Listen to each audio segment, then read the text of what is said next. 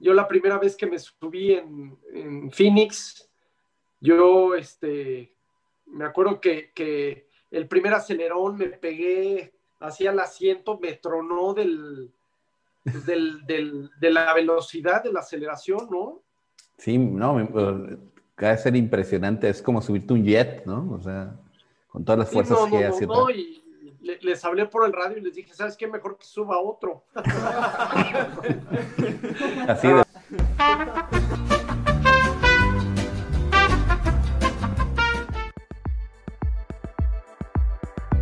Primero que nada, muchísimas gracias por aceptar esta invitación. Me siento muy afortunado, como te comentaba fuera de la grabación. Eres uno de esos personajes que forman parte de mi historia, de mi eh, introducción al automovilismo, obviamente junto con Adrián Fernández, pero estás en esa era junto con Mario Domínguez también. Y realmente estoy muy contento, muy emocionado y también honrado de que hayas decidido aceptar la invitación. Así que de verdad y de mucho corazón te lo digo y con toda la admiración, muchísimas gracias.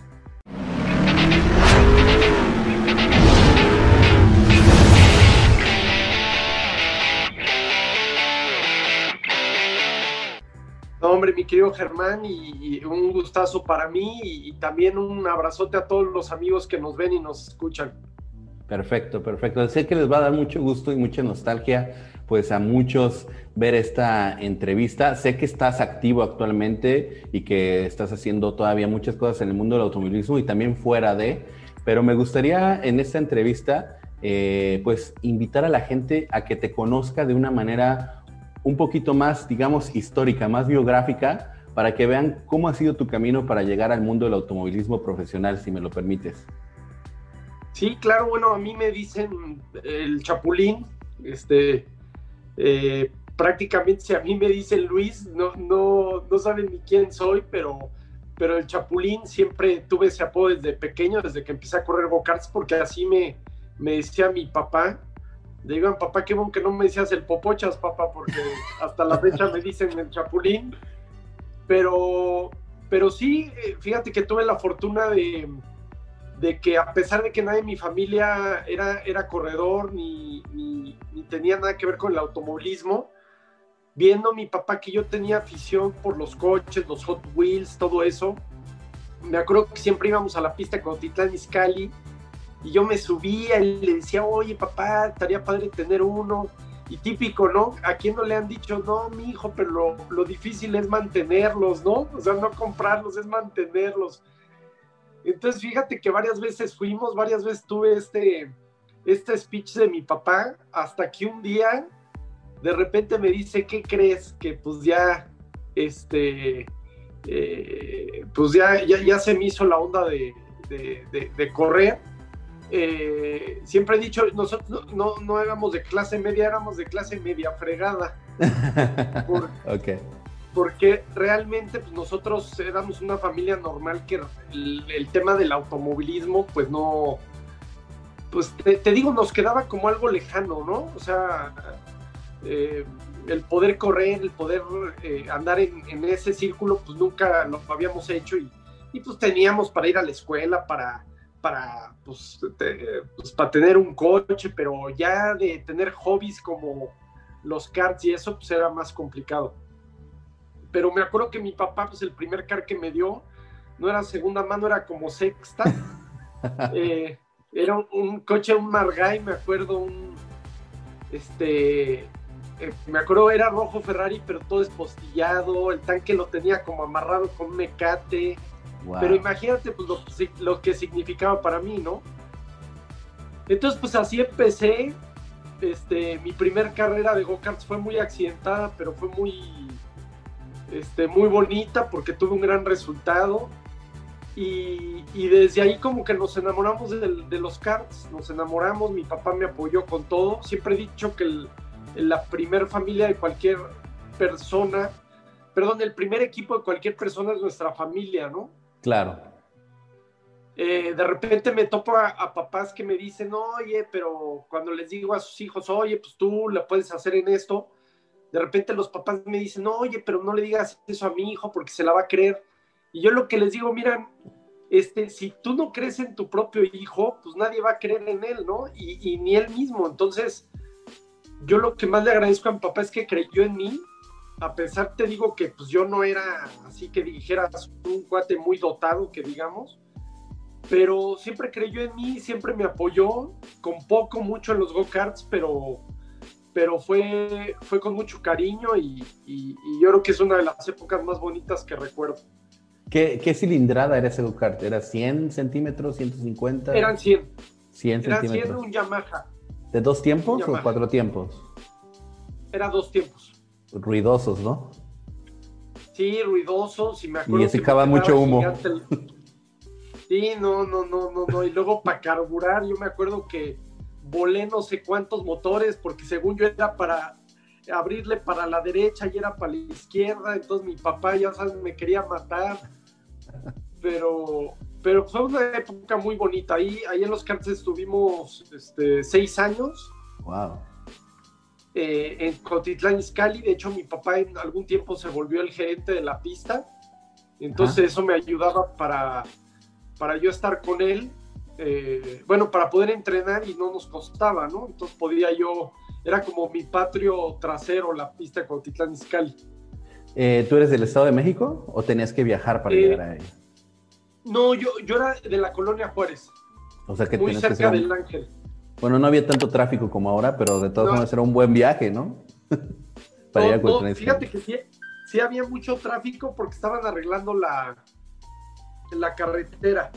Ajá. Entonces, eh, pero cada fin de semana íbamos, me acuerdo que toda mi vida se volvieron los go-karts, mis amigos, los mecánicos eran mis megacuates, eh, eh, y, pues fue como mi vida, o sea, más que la escuela, este, esa, fue, esa fue mi, mi escuela, ¿no? Era donde aprendía, donde tenía mis amigos, donde tenía la gente que, que yo me sentía bien. Por eso hay muchas veces que pues, si en la escuela no, no se sienten bien, no se preocupen, ¿no? O sea, cada quien va a encontrar de repente su hábitat y pues, el mío era, eran los coches, ¿no? Sí, es lo que le digo a mis hijos. Estudien o van a terminar grabando videos en YouTube. Pues, bueno, pero, el, punto es ser feliz, el punto es encontrar lo que te haga realmente feliz, ¿no? Ese es el punto realmente. Sí, sí, es, es, correcto. Mira, ya, ya si nos va bien o mal, este, pero estás haciendo lo que te gusta, ¿no? Y, y, y normalmente en gran parte de los casos, cuando haces lo que te gusta, te vuelves bueno y cuando te vuelves bueno en lo que sea, te va bien. Sí, la pasión es lo que te hace lograr niveles pues inalcanzables como el que tú como al que tú llegaste. Entonces, seis años en corriendo en cualquier escala, incluso tu papá se vuelve gerente, me imagino de estar tan involucrado con todo este mundo. ¿Y cómo se da el salto de, de, de go-karts allá a la siguiente categoría. ¿Cuál, cuál fue la siguiente categoría y, cómo se dio? La siguiente categoría fue la Fórmula Reynard.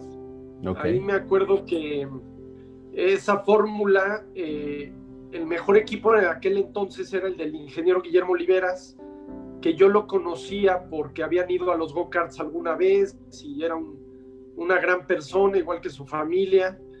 y me acuerdo que que desde ahí tuvimos contacto con él, él tenía equipo y, conseguimos de una forma muy particular el poderme subir con él porque yo no tenía para patrocinador ni el dinero. Y fíjate que le pagamos con go-karts que hizo mi papá. Wow. Porque el ingeniero hizo una pista en la, en la en Valle de Bravo y él necesitaba karts para rentar. Y mi papá se los vendió a cambio de que a mí me subieran y, y, me, fui a la Fórmula Reina, que mi compañero era Memo Rojas. Ah, wow. Sí, era el buen Memo Rojas. El buen Memo Rojas. Eh, y, me acuerdo que me fue muy bien, de ahí me firmaron para correr Fórmula 3 y ya corrí Fórmula 3, pero ya con el equipo de Quaker State, que era el del ingeniero Oliveras. ¿Se llamaba 3000 en esa época o era 3? No, era Fórmula 3.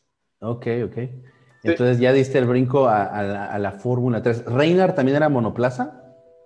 Sí era monoplaza y me acuerdo que cuando me subí yo no sabía ni cambiar de velocidades. Que era shifter así, ¿no? Eh, sí, ah, entonces un amigo mío de los go-karts me acuerdo que me, me, ayudó y pues padrísimo, ¿no? Me acuerdo que nos acabamos la caja de Susuru, pero... pero al final, ah, ah, para aprender a, hacer los cambios con clutch y todo eso, ¿no? Okay, Exactamente. En yo tenía como 17 años. en un sur aprendiste a manejar. Ok, Exacto. Y después de ahí, entonces ya llegas a la Fórmula 3, obviamente mucho más, ya mucho más preparado. Y esta Fórmula 3 era nacional, me imagino. Sí, era, no, era internacional, fíjate. Estaba Osvaldo Negri, estaba Derek Higgins, estaba Valdemar Coronas. Y, a mí me dio la oportunidad el, ingeniero Oliveras como mexicano.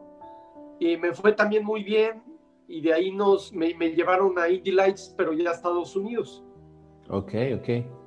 Y ahí en, en, Indy Lights ya me imagino que es... Eh, Indy Lights era una antesala de Indy, ¿cierto? De, o de CART, se llamaba CART, ¿no? Era la antesala de CART. ¿exacto? Exactamente. Pero ya, era, ya eran autos sumamente potentes, ¿no? Ya Indy Lights eran palabras mayores, ¿no? Sí, esos ya tenían 600 caballos. 600 caballos en un monoplaza. Volaban. Sí, yo me, mucha gente piensa que los pilotos este, vamos sentados y no vamos haciendo nada, pero conforme va subiendo de, categoría, el volante se pone durísimo, el cuello, por las fuerzas G, o sea, si es un, tema no nada más de, acostumbrarte a la velocidad, sino que tu cuerpo eh, aguante, ¿no? Y por eso muchos pilotos o la mayoría pues se tienen que preparar porque cada, cada, o sea, de nada sirve que des dos vueltas bien en un coche de carreras y las siguientes te empieces a cansar y empiezas a bajar el ritmo. Entonces, ya cuando subes de categoría, pues obviamente eh, e, es un reto no nada más de cuestión de velocidad, sino también cuestión física. Ok, y después ya ahí en Indy Lights fue que conoces a Adrián Fernández o lo habías conocido antes? Fíjate que yo, Adrián Fernández, yo lo conocí haciendo un comercial. Bueno, primero lo conocí, ahí te va, lo conocí en un auto show y no me dio su autógrafo. Órale, qué mala onda. No, porque tenía mucha fila, tenía mucha fila. ¿Te sentiste? ¿Lo tomaste personal o lo entendiste en ese momento? No, no, no, no, no, no, pero, me da mucha risa porque este, eh, luego por eso siempre digo que, crean en sus sueños, ¿no? Porque finalmente yo la primera vez que lo vi a Adrián, pues era en mi dolazo y ahí yo, yo formado tres horas ahí ya para verlo y no lo vi y eso. Pero pues al cabo de unos años, increíble, ¿no? Lo que me iba a estar filmando era mi contrato. sí, porque terminaste corriendo para Fernández Racing. Sí, exacto, ¿no? y, sí, exactamente. Pero, pero bueno, yo, yo Adrián lo conocí porque ahí en el auto show y también en los go-karts, una vez me, bueno, fuimos a la pista de, Valle, yo, yo en los go-karts, em, pues como que estuve mucho tiempo, me encantaban, entonces todos los que necesitaban ayuda con go-karts, ahí estaba yo de metiche. Y, y, una vez en Valle de Bravo coincidimos con Adrián, ahí empezamos a, como que se empezó a dar la química de amigos y, empezó a ver que pues yo en México andaba bien, él ya era famoso fuera y, desde ahí como que empezamos a, tener buena, buena relación. Ok, y después ya, después de Indie Lights, pues la transición a Indie me imagino que no fue tan fuerte, ¿cierto? O sea, porque ya era... ¿eh? Sí, sí, fue difícil. Me refiero, pero a nivel cultural me imagino que la llegada a Indie Lights debe haber sido muy difícil porque fue llegar a Estados Unidos, ¿no? Y no hablaban, ni, no, no inglés, mi Germán. Me imagino. no, ya sabes, el típico yes, no, push the red button y hasta ahí, ¿no? Oye, y los comandos de radio y, toda esta onda. Sí, no, no, no. Fue, un, un, desafío. Fue una verdadera pesadilla, pero por eso siempre he dicho a la gente y a los chavos que siempre se preparen, porque yo sí algo me arrepiento, fíjate, es no haber estudiado bien inglés en, mi carrera porque sí me costó como dos años de haber podido hacerlo más rápido, ¿no? Claro. Este, pero, pero bueno, sí, sí, sí fue un, buen brinco. Eh, el de Indy, como dices, sí, ya estaba yo en Estados Unidos, conocía varias pistas y eso, pero en cuestión de potencia, el Indy era un monstruo, una bestia, ¿no? Era un monstruo. Este, yo la primera vez que me subí en, en Phoenix, yo, este, me acuerdo que, que el primer acelerón me pegué hacia el asiento, me tronó del, del, de la velocidad de la aceleración, ¿no? Sí, no, debe ser impresionante, es como subirte un jet, ¿no? O sea, con todas las fuerzas que hace. No, y les hablé por el radio y les dije, ¿sabes qué? Mejor que suba otro. Así de ah, plano. No, ¿verdad? Te emocionado, ¿no? Te, te, ¿Sí? Pues es, digamos, en, en ese momento, eh, yo podría atreverme a decir que por lo menos en el continente americano, o por lo menos para México y Estados Unidos y Canadá, eh, la serie kart era tan popular como la Fórmula 1 en ese momento. Ah, no, bueno, si, si recuerdas, varios pilotos de Fórmula 1 se fueron a kart, como Mansell, como Zanardi. Sí. Eh, entonces, no, yo me acuerdo que yo veía más las carreras de kart con el hermano peruano. Sí, verde, verde, desde los sábados, desde los sábados, ¿no? La calificación, luego la época de Montoya. Y no, no, increíble. Yo creo que, como dices, esas épocas fueron increíbles. Sí, yo creo que tuviste muchísimo. Bueno, eh, aquí el término suerte se combina con lo que decías hace un momento, ¿no? Que es estar preparado en el momento adecuado, ¿no? Entonces, tuviste mucha suerte porque estuviste preparado cuando llegó ese momento y ese momento resultó ser pues el máximo en cuanto a este, bueno, ahora se llama indie, ¿no? Pero, pero ese momento fue, el, digamos, yo creo que la cúspide, históricamente hablando de esta categoría. Tú estuviste en la cúspide, en la cúspide, cuando, por ejemplo, y te comentaba también fuera de la grabación, que la, primera oportunidad que tuve de ir al Autódromo Hermano Rodríguez fue cuando tú estuviste ahí, en el 2002, creo y ha de haber sido una locura sentir ese calor de la gente. Estaba viendo hace poquito videos o sea, la cantidad de gente era impresionante en el Autódromo Hermano Rodríguez. Era, no cabía un alfiler eh, y sentir todo ese apoyo porque realmente eh, ustedes eran pues los locales, ¿no? Entonces ha haber sido algo muy hermoso, ¿no?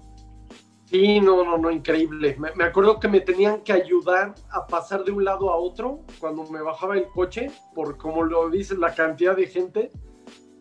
Yo me acuerdo que, em, este, pues yo no la creía, ¿no? Porque mi vida cambió de la noche a la mañana con esa carrera de una forma impresionante y, muy agradecido con Diosito, con Adrián y, pues sí, de repente como que eh, e, e, ese fue, un día de ensueño que mucha gente, eh, no sé, eh, lo, puede llegar a querer, a, muy pocos, pues, pues, tuvimos esa fortuna y pues yo estoy agradecido con la vida, ¿no? Este, no, no siento haber hecho algo, algo fuera de lo, de lo normal para haber merecido eso, porque la gente se portó increíble y pues aparte en México, ¿no? O sea, qué suerte que tuve.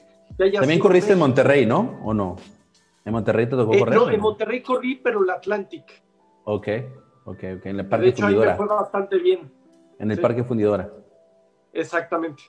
Ok, pero a ver, porque me dices que ese fue un momento parteaguas. Obviamente entiendo que fue espectacular el momento, pero ¿por qué fue parteaguas? ¿Qué pasó a partir de ese momento? Recordamos que en esa carrera, desafortunadamente, tu auto se, se, incendió, recuerdo. De hecho, estabas en bandera amarilla cuando, cuando se incendió el auto, ¿cierto?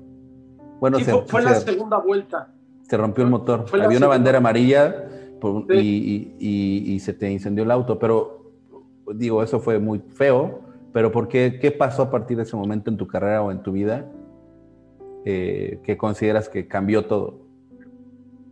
Bueno, a, a, partir de ahí, pues Centro de Escudería Telmex, eh, Telmex me empieza a apoyar para, para ser como que uno de los pilotos de, de, ellos. Y, ya al, darme a conocer con Adrián, pues soy piloto de pruebas de Adrián, luego al siguiente año de esa carrera me subo con otro equipo, con Derek Walker, y me fue muy bien, o sea, entre los mexicanos fui de los mejores. Entonces como que de ahí eh, mucha gente se empezó a fijar en mí. El problema fue que, que CART desapareció. Sí, hubo conflictos ahí, ¿no? Sí, sí, entonces justo, justo en mi punto para poderme haber hecho un asiento en, en CART, desaparece CART, pero sale la oportunidad de, irme a, correr prototipos con Ganassi, que creo que fue otra gran, otra gran oportunidad para mi vida. Claro, claro. ¿Y alguna vez aspiraste a llegar a Fórmula 1? ¿Estaba en tu mente? ¿Lo pensaste? Sí, sí, yo creo que fue el, sueño de todos, siempre es el sueño natural.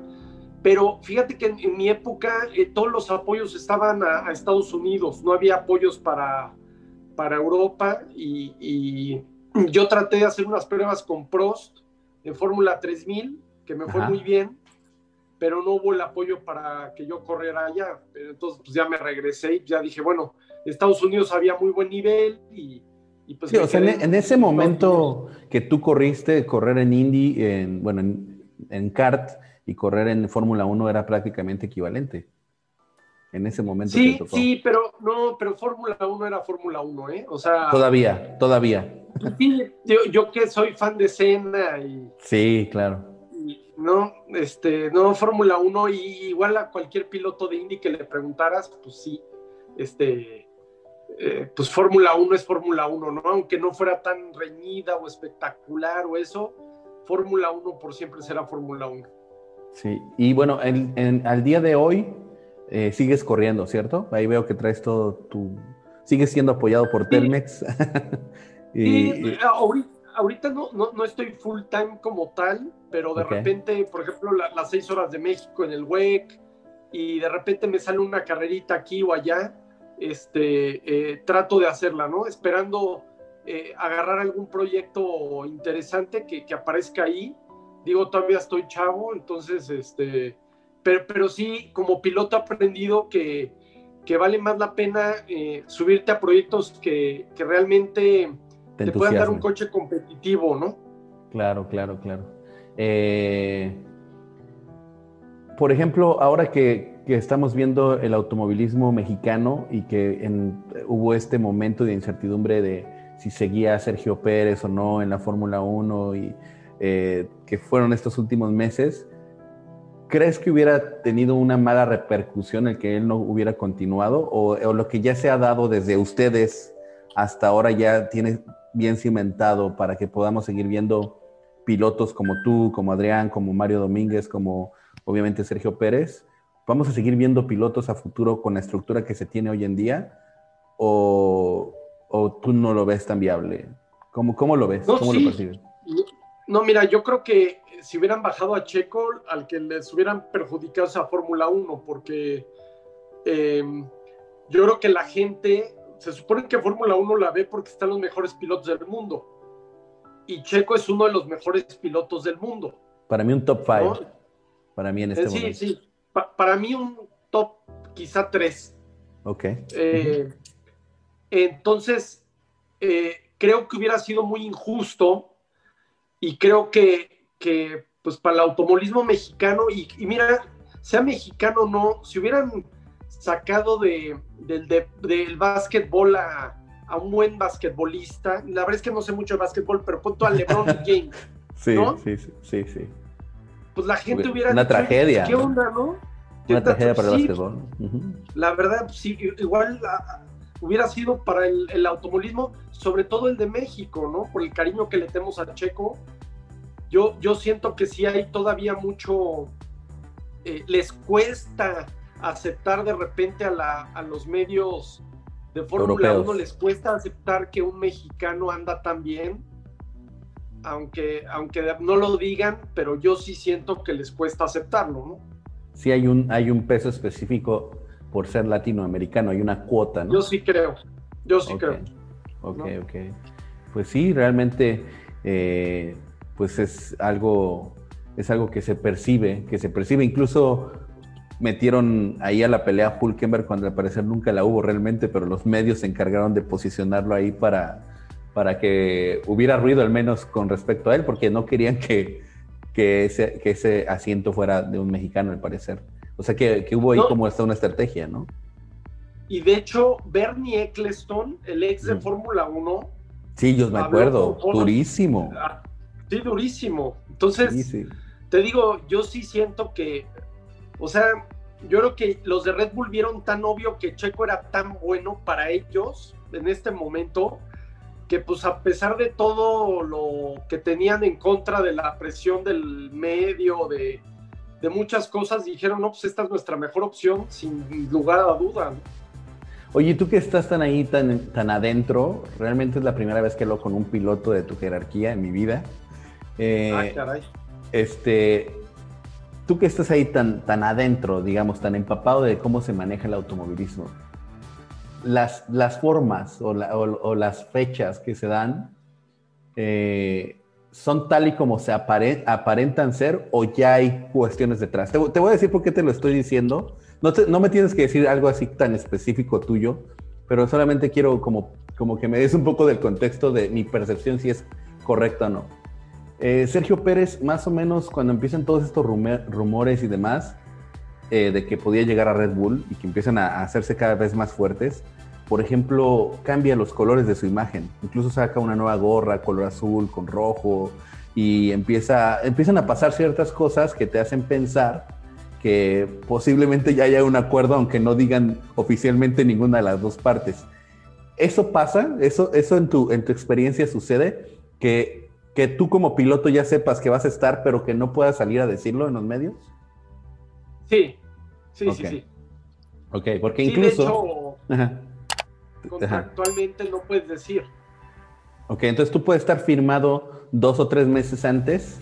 Digamos, no estoy diciendo tú para que no te metan camisa de once varas. Estoy diciendo en un caso hipotético de un piloto. Un piloto puede estar firmado dos o tres meses antes todo mundo está diciendo, sí, va a firmar, no va a firmar, y esto está difícil, y eso. Y el, el, piloto y el, y el contratista, o sea, el equipo, pueden estar muy tranquilos de que ya tienen algo firmado. Y salía a declarar, no, todavía no sabemos, y eso. Eso sí se puede dar, así como lo estoy diciendo. Sí, de, hecho, yo perdí amigos periodistas queridos porque no les podía decir. ¿Y, y así les decías, no te puedo decir? ¿O les decías que no? O sea, les tenías que mentir. Sí, sí. Ok, les tenés que... Y entiendo, porque son cláusulas muy fuertes, ¿no? O, les decía, no, pues que no, no sé todavía y así, aunque yo sí sabía. Y luego cuando se enteraban, pues se enojaban conmigo, ¿no? Pero pues era parte del... Pues, ¿Era eso mi chamba o no? Ok, bueno, es, es, bueno, es bueno, es bueno saber eso porque creo que esta es información muy valiosa para todos los, todos los geeks que están viendo el canal, porque muchas veces cuando he llegado a decir cosas o he tenido incluso invitados aquí que son eh, especialistas en comunicación estratégica y eso y te explican ese tipo de cosas, pues mucha gente piensa que, que, no es verdad, que es solamente lo que tú estás viendo en la televisión, ¿no? Entonces es bueno saber de viva voz de un piloto que, que, sí es así. Eso es muy, muy interesante. Sí, sí Realmente. Ahora vamos a platicar un poquito de cómo ves eh, si te parece, porque mi canal principalmente hablamos de Fórmula 1. Sí, claro, me encanta. ¿Cómo ves la Fórmula 1 en 2021? ¿Sabes que me encantan tus memes? Siempre te estoy siguiendo ahí en Twitter y te echas como... no, pues gracias, compadre. me, me río mucho. ¿Qué, ¿Cómo ves, ¿cómo ves 2021 en Fórmula 1? Eh, yo lo veo muy, muy reñido veo que ya no va a estar Mercedes en solitario, que bueno, no sabemos si ha firmado Hamilton, ¿eh? Por eso te decía también esa pregunta, porque realmente no sabemos. Mucha gente da por hecho que va a continuar y no se sabe, ¿no? No, no se sabe y mira, yo, yo lo pongo en duda por la situación mundial, ¿no? Porque yo sí entendería que Mercedes pusiera un poco una restricción en cuestión de, pues, de salarios y de eso, porque, o sea, todo el mundo, ¿quién no ha sufrido? Este, pues recortes, ¿quién no ha sufrido? Entonces, pues no sé, vamos a ver, yo creo que sería una lástima que no estuviera Hamilton, pero creo que esto sí depende más del ego de Hamilton que de otra cosa, ¿no? Eh, espero que Hamilton saque su true racer, su verdadero piloto, porque finalmente nosotros corremos pues no por lana, ¿no? Corres por el gusto de competir, de y espero que no le gane eso. Creo que sería muy... Eh, él está en una fase, perdón que te interrumpa, pero que creo que va totalmente relacionado. Él está en una fase actual de pensar en su retiro, o sea, de la Fórmula 1 por lo menos. ¿Qué te gusta? ¿Tres, cuatro años más? A lo mucho. Eh, y, también está en una fase de ser el greatest of all time, ya oficial. O sea, en este momento tiene siete campeonatos del mundo. Puede aspirar con el auto Mercedes a tener por lo menos uno o dos más. Por lo menos uno porque ya en 2022 van a cambiar, se supone, mucho las cosas, pero por lo menos uno. Entonces, están esos dos factores. Uno es, bueno, pienso en mi retiro, puedo acumular una buena cantidad de dinero, que ya tiene mucho, pero un poco más para cerrar su, su digamos, su retiro. O la otra es que diga, ¿sabes qué? Bueno, pues sí me voy a bajar porque sí quiero ganar ese octavo campeonato, tal vez hasta por un año. Esas son las dos cosas. La otra que yo veo es que si no queda que si no queda Hamilton, no puede llegar, lograr llegar a un acuerdo con Daimler, con Mercedes, es que se haga un tsunami. Si, si Hamilton, si Hamilton no, no continúa en la Fórmula 1, se van a mover muchas piezas del ajedrez. Yo pienso. Pues sí, sí, tiene razón. Yo, yo no sé qué vaya a pasar porque Mercedes, sí, Russell es muy bueno, pero no sé si sea tan bueno como para ganar un campeonato mundial. Podría ser también la, oportunidad de oro para Botas, de que diga, ¿sabes qué? Pero es que sí, la verdad es que a, Botas lo veo medio carente de ciertos aspectos. Sí, yo, yo a Botas lo veo muy insípido, ¿no? O sea, muy sin chiste, muy de repente anda, de repente no, y es lo que tiene Hamilton, que Hamilton es una garantía todas las carreras, todas las vueltas. Sí. Entonces. No comete eh, errores. De hecho, él dirige todo, dirige la orquesta. Él dirige la orquesta. Es un cuate que toma decisiones. Él es el ingeniero, de verdad, él es el ingeniero. Él dice, ¿sabes qué? No voy a entrar porque yo siento todavía mis neumáticos que pueden aguantar 10, 20 vueltas más y en base a mis tiempos me quedo. Y todos, bueno, ok, quédate. Entonces es un cuate, es yo creo que el único piloto que pueda tomar esa jerarquía de, decir entro o no entro o cambiar estrategias en, plena carrera. Es un genio, la verdad, en ese aspecto sí es un, es un maestro. Pero... totalmente de acuerdo contigo. Pero bueno, bueno, vamos a ver qué pasa. Por mí, ojalá que no continúe solamente porque eso abre oportunidades para otros y también una hegemonía de, siete campeonatos, o sea, de, tantos años continuos por parte de Mercedes, pienso que es dañino para, para el automovilismo, tanto tiempo que ni siquiera se puedan acercar. O sea, para mí Mercedes corre la fórmula, otra fórmula, o sea, no corre la Fórmula 1, corre una Fórmula punto .5. De verdad, están a veces hasta una vuelta adelante, una vuelta y media de los demás autos, ¿no? No sé tú cómo lo veas. A, mí la verdad sí me gustaría que se quedara, porque en caso de que Checo ganara el campeonato, le ganaría a Hamilton. Ok. O sea, imagínate el agarrón entre Checo, eh, Hamilton y, Verstappen. Bueno, yo en mis predicciones, yo puse a Checo Pérez, él hace dos videos, puse a Checo Pérez en, campeón. Yo me atreví a ponerlo como campeón. Ah, yo, sé pues. que, yo sé que fue a lo mejor una, una locura de mi parte, pero realmente sí hizo grandes cosas con, con Racing Point que siento que es un auto que está un escalón abajo, a pesar de que tenga motor Mercedes, está un escalón abajo de Red Bull.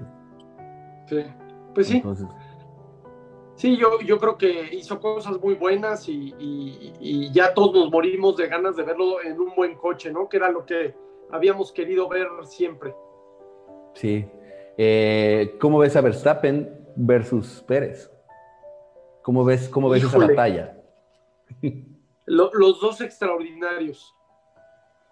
O sea, pongo al Checo como peleador del campeonato por, pues también por el, afecto, ¿no? Y el que es mexicano. Nacionalismo. pero está muy peleado, muy, muy peleado, ¿Y cómo ves, por ejemplo? Mira, yo, yo, creo que es una, una, un año para Checo muy delicado. Porque o te va muy bien o, o, Verstappen lo, le gana, ¿no? Y cuando ya Verstappen te gana, que nadie le ha ganado a Checo como coequipero, te quita, te resta. Entonces, yo creo que es un año muy importante para Checo, pero muy difícil. Pero definitivamente Checo no va a ser segundo. O sea, yo no, veo a Sergio Pérez llegando a, tener un rol de estilo botas. No, yo, yo sabes cómo lo veo como el año que estuvo Richardo con Verstappen, pero a Checo un poquito más, más fuerte, sobre todo en carrera que Richardo. Ese año... También madurez. Creo que Pérez pues tiene más madurez, eso, eso le puede ayudar. Sí, sí, sí, sí, también lo creo. Realmente se ha transformado Pérez, no tiene nada que ver con el piloto de hace 5 o 6 años a nivel madurez, o sea, a nivel mental, declaraciones, forma de actuar, es otro personaje. Me imagino que tú mismo lo viviste, ¿no? O sea, de, de, correr ahora a cuando corrías, cuando estabas en Indy o en Indy Lights, eres, piensas de otra manera, actúas de otra manera, ¿no? Sí, no, no, no, no tiene que ver, el tiempo es muy importante. Eh, por eso ahora los chavos empiezan tan temprano para, para que esa madurez los alcance en una buena edad. Entonces sí, definitivamente los años a cualquier piloto, la experiencia le, sienta bien y, Checo lo bueno es que, fíjate, de los mejores pilotos que hay en la parrilla ahorita son pilotos experimentados como Hamilton y Checo. Entonces, eso te habla que mientras no pierdas la velocidad y no pierdas el hambre, yo creo que a Checo le cayó inclusive bien tener hijos. hay muchos pilotos que no les cae bien, hay muchos pilotos que inclusive tienen, exacto, se van al contrario, ¿no? Pero a Checo al parecer le cayó bien, siguió siendo igual de rápido, pero mucho más maduro. Yo creo que también incluso tu relación de pareja tiene mucho que ver o sea, tu mujer te puede, pienso yo, ¿eh? O sea, realmente sí creo Ah, yo pensé que yo de Checo. no, no, no, o sea, no, no. No, no, la mi Germán. No, no, no, que la relación, la relación de pareja con tu esposa te ayuda a aterrizar muchas cosas, ¿no? Cuando ya no estás en la onda estilo Nikita Mazepin con mujeres y todo eso. Ah. Esos son distractores, ¿no? Sí, no, no, no. Ese Mazepin, qué bárbaro. Bueno, pero pues tiene lana. Ahí, ahí, eh, con, la plata vale el mono, dicen. Hubiera sido un buen cuate cuando tenías 16 años, 17, Sí, hubiera sido. Oye, vámonos de fiesta. Vámonos de fiesta con Mazepin, hubiera estado bueno. Vámonos, mi mazapán. Exacto. Pues Oye, y bueno, ya vamos a hacer esta última pregunta de Fórmula 1. Yo sé que también tienes cosas que hacer así en familia y eso no quiero que se extienda mucho. Hice una encuesta en mi canal ayer preguntando quién iba a ser el mayor fracaso del 2021 en la Fórmula 1 y más de la mitad de la gente coincidió en que sería eh, Sebastián Vettel. ¿Tú cómo ves a Sebastián Vettel en 2021 ahora con este equipo nuevo que se llama Aston Martin? Híjole, yo, yo también creo que voy a coincidir contigo, ¿eh? Lo veo, yo a Vettel de hace tiempo, yo lo veo mal. O sea, yo Creo que Vettel, a pesar de que es un chavo que se ve que es un tipazo, que es bien profesional, creo que el tema de confianza para un piloto lo es todo. Y creo que Vettel desde hace mucho, desde que salió de Red Bull y que le pusieron un coequipero fuerte como fue Ricardo, eh, creo que se fue para abajo. Entonces, eh, y, y, esto pues el año pasado le mermó su confianza muchísimo y yo, yo, yo también coincido, creo que va a ser un año muy duro para Vettel. Y, realmente creo también que tiene mucho que ver con, los roles que ha jugado Vettel en, en las diferentes etapas de su carrera. Cuando estaba eh, con Red Bull, a mi parecer, fue, dejado, fue como un empleado, ¿me entiendes? Se dejaba guiar. Tanto Horner como Marco, pues realmente eran quienes lo guiaban, quienes lo iban llevando de la mano en su actuar eh, y demás. Cuando, cuando llega Ferrari, llega con un rol completamente distinto como, como salvador, ¿no? Como protagonista salvador de la escudería, porque venía de ser cuatro veces campeón del mundo con, con Red Bull, y pues creo que le pesó eso mucho. Creo que le pesó mucho ese rol, que era distinto. Obviamente también Mercedes pues traía el auto que ya conocemos.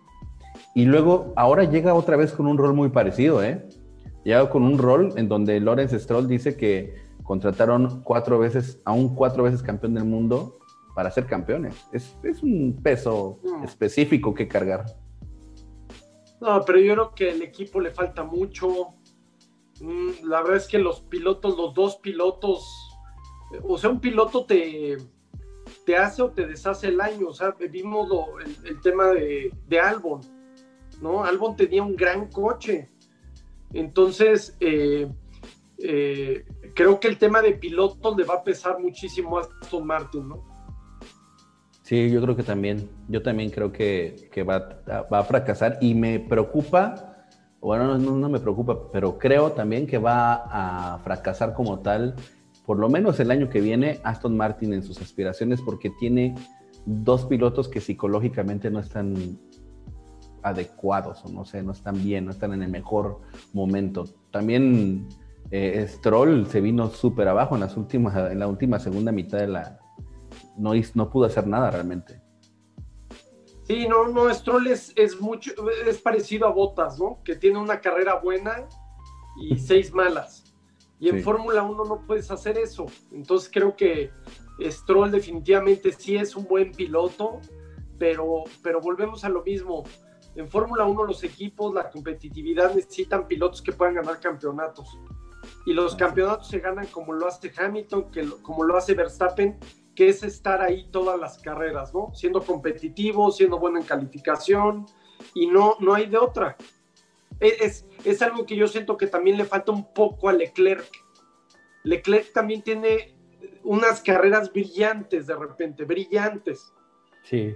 Y, y, les ves otras que empieza el I'm sorry y se empieza a disculpar con medio mundo y está muy bien eso pero es para ser campeón del mundo en Fórmula 1 estos días, tienes que tener todo el paquete. El, el, lenguaje que alguna vez usa para él mismo, así de I'm stupid o, ese tipo de lenguaje es delicado también, porque te dice mucho de cómo, de cómo te manejas contigo mismo, ¿no? O sea, está bien reconocer tus errores, pero autocomplotearte, a hablar mal de ti mismo, creo que nunca va a ser bueno. Eh, bueno, pues yo creo que vamos a dejar la entrevista por acá para que no hagamos un video tan largo, pero quiero agradecerte muchísimo por este tiempo. Ha sido un placer conocer un poquito más de ti.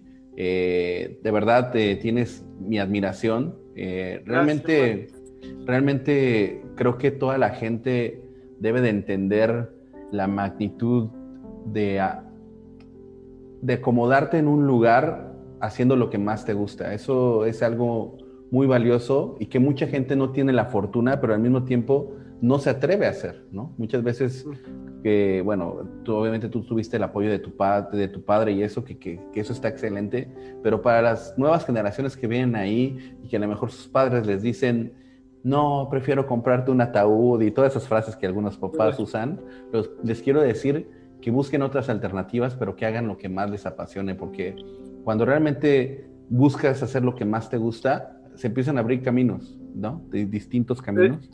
Entonces, eh, eso, ese sería yo creo que el consejo para, toda la, para todas estas nuevas generaciones de chavos. Oye, pues muchísimas gracias de verdad por esta entrevista. Ha sido un verdadero placer el tenerte hoy.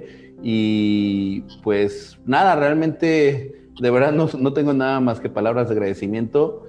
tanto como aficionado como ahora con Geek sobre Ruedas. Este, es muy valioso que me hayas entregado esta entrevista porque pues seguramente eres influencia para muchos chavos y, muchas generaciones que, quieren seguir corriendo. Pues sí, compa. Y ahora, eh, este creador de memes, a ver cómo me va. Vamos a, vamos a, sentar precedente en la creación de memes también. A ver, a ver si le, hago competencia al Memelas de Orizaba, aunque sea. memelas de Orizaba, perfecto. Muchísimas gracias. un abrazote, Germán. Cuídate mucho. Igual. Hasta luego. Bye.